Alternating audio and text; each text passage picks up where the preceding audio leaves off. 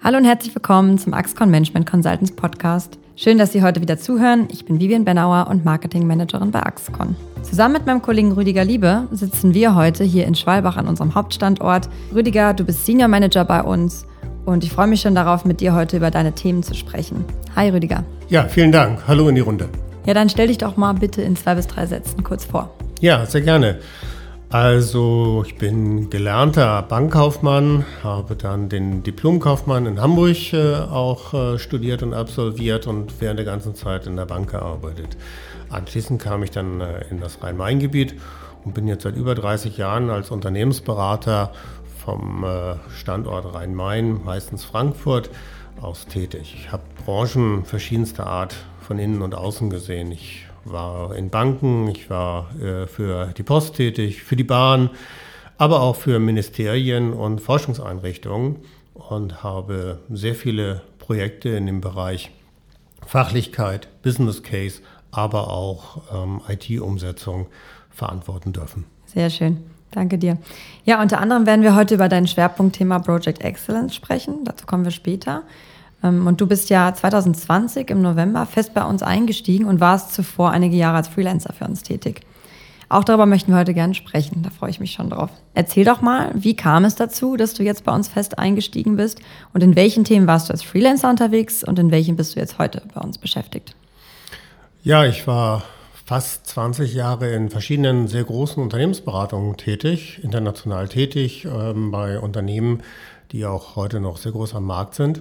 Und irgendwann habe ich gesagt, nö, ich möchte eine Selbstständigkeit anstreben, kleinere Brötchen backen, aber eigene Verantwortung übernehmen. Das habe ich zehn Jahre gemacht und quasi mit dem zehnjährigen Firmenjubiläum änderte ich meine Meinung mhm. und kam zu Axcon. Und wesentlicher Grund dafür ist, ich habe als Selbstständiger zwei Projekte mit Kollegen von Axcon durchgeführt. Und äh, heute sind wir ein gemeinsames Team und führen diese Projekte und die Themen nun weiter. Du warst ja selbstständig und trotzdem für Axcon tätig, haben wir jetzt bereits schon gesagt. Was hat dich denn dann gereizt, dich wieder einem Unternehmen anzuschließen? Nach zehn Jahren Selbstständigkeit und äh, den äh, Veränderungen im Markt hatte ich wieder Lust, ein Team aufzubauen, Leute zu schulen, meine äh, Erfahrungen aus 30 Jahren Projekterfahrung weiterzugeben. Und diese Möglichkeiten habe ich bei Axcon. Mhm. Und äh, gerade im Bereich äh, Project Excellence, Pro Projektmanagement insgesamt, gibt es so viel Erfahrung, da muss man einfach im Team arbeiten, um noch besser zu werden. Wie hast du den Übergang vom Freelancer zum Senior Manager empfunden und was hat sich an deinen Aufgaben dadurch eigentlich verändert? Das Jahr 2020 war eigentlich mehr davon geprägt, dass es ein Corona-Jahr war. Also Corona hat mhm. die Arbeitsweise mehr verändert als der Übergang von Freelancer zu Festangestellt. Die Freiheiten, die ich bei Axcon genießen äh, darf und die ich im Team mir auch nehme, ähm, sind vergleichbar mit dem eines Freelancers, nur der Hebel ist größer. Ich kann mit Leuten zusammenarbeiten, ich kann ein Team aufbauen, ich kann Personen und, und Themen führen. Mhm. Das ist schon spannend und das ist der Grund, warum ich hier bin. Die Arbeitsweise an sich hat sich mehr durch Digitalisierung, durch Homeoffice viel, viel stärker ähm, verändert, als ich es erwartet habe. Ja, dann beschreib doch mal, was hat sich denn genau durch Corona verändert? Ich mache mal einen Vergleich. Vor ein paar Jahren hatte ich zwei, drei Projekte im Raum Frankfurt. Äh, manchmal waren die Termine so eng getaktet, da habe ich mir eine Vespa gekauft und bin durch Frankfurt gefahren, um von einem Termin zum anderen ja, zeitgemäß da zu sein. Das klappte auch hervorragend. Der Kunde legte entsprechend Wert eher auf Pünktlichkeit, denn auf äh, einen geschniegelten Anzug. Das war okay. Mit Corona sieht es anders aus. Mhm. 30, 40 Telefonkonferenzen in der Woche waren die Regel. Man saß den ganzen Tag zu Hause. Teilweise hatte man noch nie mal Zeit, sich einen Kaffee zu holen. Und man war alleine. Also niemand, dem man sagen konnte, kannst du mir einen Kaffee mitbringen aus der Kaffeeküche, ich bin in einer Sitzung. Nein, man musste das alles alleine auf die Reihe bringen. Und dieses alleine im Homeoffice und trotzdem immer unter Beobachtung ist ein ganz neues, ganz anderes Gefühl. Gerade wenn man es als Projektmanager gewohnt ist, über Flure, Gänge, Meetingräume durchzutoben 100 Leute am Tag zu treffen und hier und da kleinere Informationen frei äh, abzugeben, um zu sagen, so läuft das Projekt. Okay, und ähm, wie hast du dich jetzt bei Axcon thematisch positioniert? Also aus den früheren Themen wie Optimierung von IT-Prozessen in Banken äh, oder auch Outsourcing ist jetzt das Thema Project Excellence geworden. Das passt sehr gut, denn äh, in dem Thema Projektmanagement bin ich seit über 30 Jahren tätig. Ich muss mal nachrechnen. Über 16 Jahren bin ich äh, im Bereich PMI sowohl als äh, Mitglied, aber auch als Trainer tätig. Das heißt, ich habe eine umfangreiche theoretische Ausbildung genossen und jeden Tag auch die tatsächliche Praxis vor Ort kennengelernt. Und das bringe ich jetzt zusammen bei dem Thema Project Excellence. Ja, Project Excellence, genau, dein großes Thema bei uns, äh, hattest du jetzt bereits angesprochen. Wie hast du dich dorthin entwickelt? Naja, mit diesen 30 Jahren Erfahrung und mit dem äh, großen theoretischen Background, den ich mir aneignen konnte, lag es eigentlich nahe, das Beste zusammenzutun, damit ich für die Kunden eine schnelle Antwort auf seine täglichen Probleme habe. Und mhm. das nennen wir Project Excellence. Das heißt, die Entwicklung ist eine natürliche Entwicklung gewesen, Managementwissen zusammenzusammeln, aufzubereiten und so aufzubereiten, dass der Kunde schnell eine Antwort bekommt. Könntest du mir das mal in zwei Sätzen zusammenfassen, ganz einfach runtergebrochen? Project Excellence ist für uns eine systematische Sammlung von typischen Schmerzpunkten in Projekten, in Programmen und Portfolios. Und für jeden dieser typischen Schmerzpunkte haben wir eine Heilung, eine mhm. Best Practice. Also aus der Praxis für die Praxis. Was ist denn der Vorteil für unsere Kunden? Der Vorteil ist, dass wir systematisch Fragen stellen können, damit die Probleme, die gefühlten Themen des Kunden wirklich artikulieren können, zusammenfassen können und ihm dann ganz gezielt sagen können, wenn du dieses oder jenes Problem hast, haben wir Best Practice an dieser oder jenen Stelle mhm. aus der Theorie und aus der Praxis heraus. Ja, Rüdiger, kannst du mir mal ein Beispiel nennen, wie die Projektlandschaft eines Kunden vorher und nachher aussehen kann? Ja, sehr gerne. Denn ähm, ich hatte die Gelegenheit, bei einem DAX-Konzern mitzuwirken. Die bisherige Praxis war, dass äh, 120, 130 Ideen im Laufe des Jahres generiert wurde, wie man etwas verbessern könnte und wie man noch besser für den Kunden dieses DAX-Konzerns da sein konnte. Mhm. Nur, wo ist die Systematik? Wie bekomme ich jetzt das Verbesserungspotenzial? Und was ist, wenn im Laufe des Jahres eine noch bessere Idee kommt? Wie reagiere ich darauf? Wann kommt es bei der IT an? Wann wird es umgesetzt? Und wann verdient der Kunde, also der DAX-Konzern an der Stelle dann damit Geld, beziehungsweise wann muss der Kunde für einen noch besseren Service 3,50 Euro mehr bezahlen. Das war die Ausgangslage. Nach einer ähm, intensiven Analyse und Gesprächen mit vielen, die sich über diesen Prozess beklagt haben, haben wir dann eine zweifache Planung aufgesetzt. Wir haben erstens gesagt, was ist die Idee? Wie plante die Idee? Und konnten so Experten, die die Idee auch wirklich evaluieren konnten, kurzfristig heranziehen und sagen, wir brauchen euch für einen halben Tag Workshop, damit ihr die Idee verbessert. Die Ideen wurden dann bewertet, zusammengefasst nach einem einheitlichen Schema. Und genau dieses einheitliche Schema wurde dann den Entscheidern, je nach Ebene, dann vorgelegt und sie konnten entscheiden. Wir haben dann Instrumente aufgebaut, damit alle Entscheiderebenen, alle Gremien zur gleichen Zeit auch die Informationen hatten. Mhm. Und dann wurden erst die Projekte vielleicht 10, vielleicht 15 von diesen 130 Ideen wurden dann 10, 15 Ideen auch tatsächlich umgesetzt in konkrete Projekte. Und die konnten dann neu aufgeplant werden mit der IT oder mit Hardware. Ich möchte jetzt nicht zu viele Details darüber erzählen, sonst weiß man ja, welcher Kunde das war. Ja, stimmt. wurde dann äh, die, wurde das Projekt dann tiefer gelegt und weiter geplant. Das hatte dann den Vorteil, wenn im Laufe des Jahres eine neue oder andere Idee kam, der Markt sich verändert hat oder der Vorstand eine ganz neue, ganz andere Idee hatte, konnten wir systematisch sagen, wenn du das so und so haben möchtest, wird es die, diese Konsequenzen haben. Und alleine dieser Überblick war es wert für den Kunden, äh, uns zu beauftragen und hat ihm große Vorteile gebracht. Zum anderen haben wir sichergestellt, dass die Administration nicht zu groß, zu überbordend war. Wir haben einfache Hilfsmittel genommen, damit Mitarbeiter, die nicht in jedem IT-System vertraut waren, trotzdem in der Lage waren, die Ideen zu bewerten und diesen Prozess durchzuführen. Und das war auch ein großer Vorteil für ja, jeden Beteiligten in diesem DAX-Konzern über drei verschiedene Länder mit vier verschiedenen Sprachen. Ja, danke dir. Das, äh, das klingt auf jeden Fall spannend. Hast du denn noch ein Beispiel dabei? Oh ja, sehr gerne. Ähm, aktuell sind wir sehr stark dabei, mit der öffentlichen Verwaltung Themen aufzubereiten. Sowohl Projektmanagement als auch IT-Projekte ist ja nicht gerade das, was in einer ministeriellen Verwaltung jeden Tag passiert. Mhm. Dennoch muss die Verwaltung sich auf Digitalisierung, Innovation und neue Richtlinien und neue IT einstellen. Und hier dürfen wir in verschiedenen Projekten unterstützen.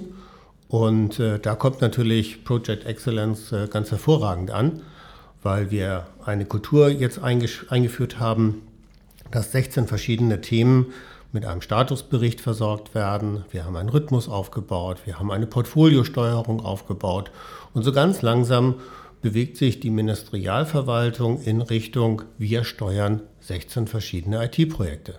Mhm. Und ich sehe das als großen Erfolg an, dass nun jederzeit die Aussage möglich ist, wann wird welches Projekt äh, fertig, was passiert, wenn etwas verspätet ist, welche Konsequenzen werden getragen und wie können wir zum Beispiel eskalieren, Risiko, Risiken minimieren oder alleine den IT-Dienstleister nochmal etwas mehr unter Druck setzen. Und kannst du den Zusammenhang zwischen Statusbericht und deinem Thema Wassermelonen kurz erklären? Ja, ich weiß, der Begriff Wassermelonen ist äh, etwas mehrdeutig. Im Grunde ist es so wie eine Wassermelone, wenn sie aufgeschnitten ist. So ist auch das Thema. Jeder Projektleiter will sein Projekt nach außen hin gut darstellen. Also er hat einen grünen Status. Alles schön, alles gut, alles grün. Mhm. Doch er wird diesen Status so lange aufrechterhalten, bis es nicht mehr geht. Und dann kommt das Gelbe oder Rote heraus. Die Kunst, gerade auch im Project Excellent wird es sein, Statusberichte, Kennzahlen und die Art und Weise der Kommunikation zwischen Projektleiter und äh, Führung und Entscheiderebene so zu gestalten, dass der Projektleiter keine Chance hat, einen roten inneren Status seines Projektes zu verdrängen. Es geht also wirklich darum, der Projektleiter muss erkennen, dass etwas schiefläuft und die Führungskräfte, die Entscheider, das Portfolio-Management muss erkennen, an welchen Fragen merke ich, dass hier etwas rot innerhalb der Projekte ist. Und das ist ein, ich nenne es ja ein Spiel von Status und Kommunikation. Es geht darum, den wahren Status der Projekte hervorzuheben und gut zu steuern, zeitnah zu steuern. Mhm. Und der Begriff Wassermelone umschreibt das, glaube ich, ganz gut. Und was heißt das jetzt konkret in der Praxis? Also wie verhindere ich das Rot? Naja, häufig kannst du ein Rot im Projekt nicht verhindern. Die Kunst besteht darin, es rechtzeitig zu erkennen, dass es in Richtung Rot geht. Also nutze den gelben Status. Mhm. Das geht nur, wenn ich als Projektleiter eine vollständige Übersicht meiner Projekttask, meiner Komplexität, meiner Risiken habe.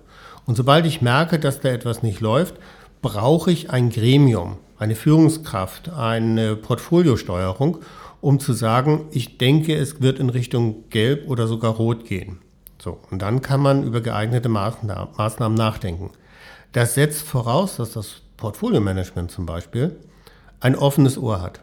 Also nicht sagt, alles was rot ist, wird jetzt erstmal in den Raum gesperrt und gegrillt, sondern offen auf den Projektleiter zugehen und sagen, lass uns an Lösungen arbeiten, damit wir den gelben Status verhindern und beim roten Status, wenn du externe weitere Hilfe brauchst, dass wir natürlich da sind und den Projektleiter abholen, mitnehmen und gemeinsame Lösungen erarbeiten. Und das ist eine Kommunikation, das hat weniger etwas mit der, mit der Farbenlehre des Statusberichtes zu tun, sondern es hat etwas mit Change Management auf Führungsebene zu tun.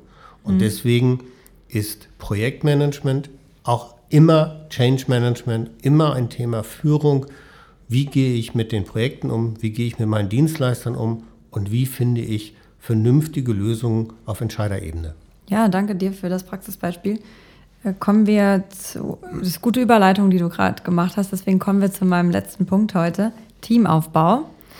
Was gefällt dir daran am besten? Teamaufbau ist für mich die logische Konsequenz aus meiner Erfahrung als Projektmanagement-Trainer.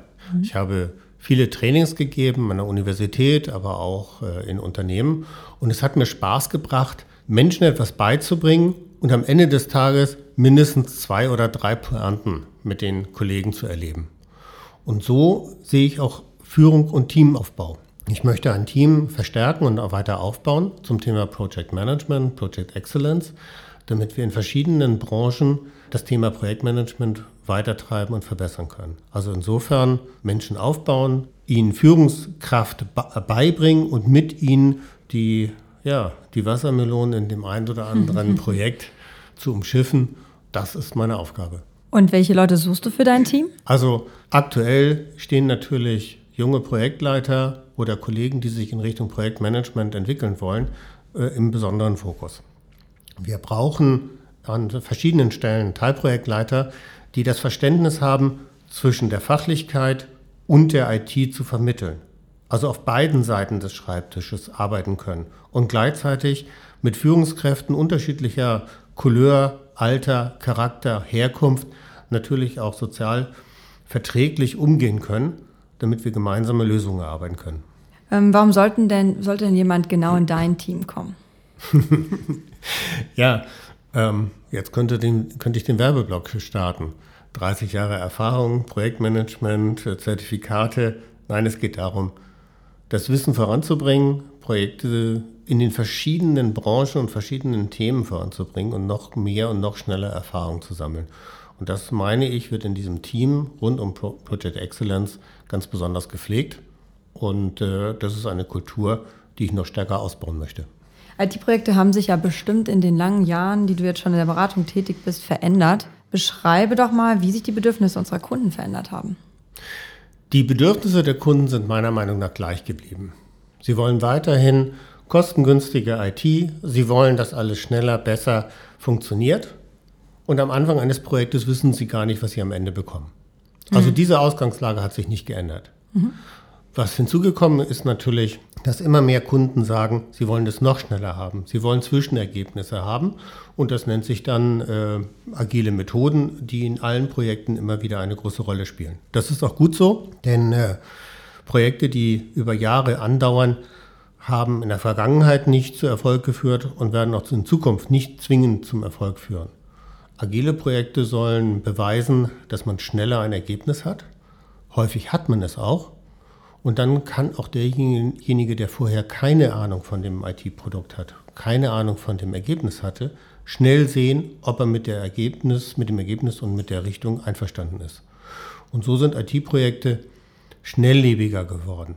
Mhm. Ähm, man muss viel schneller auf Veränderungen ähm, des Kunden Rücksicht nehmen und man muss noch schneller Rücksicht darauf nehmen, dass auch die IT-Dienstleister oder die IT insgesamt neuere Entwicklungen reinbringt, auf die man vorher ja noch gar nicht gekommen ist und die einfach einen neuen Aspekt reinbringen. Es ist also etwas schneller und etwas komplexer geworden. Lass uns doch mal gemeinsam in die Zukunft blicken. Wo siehst du dich und dein Team in drei Jahren?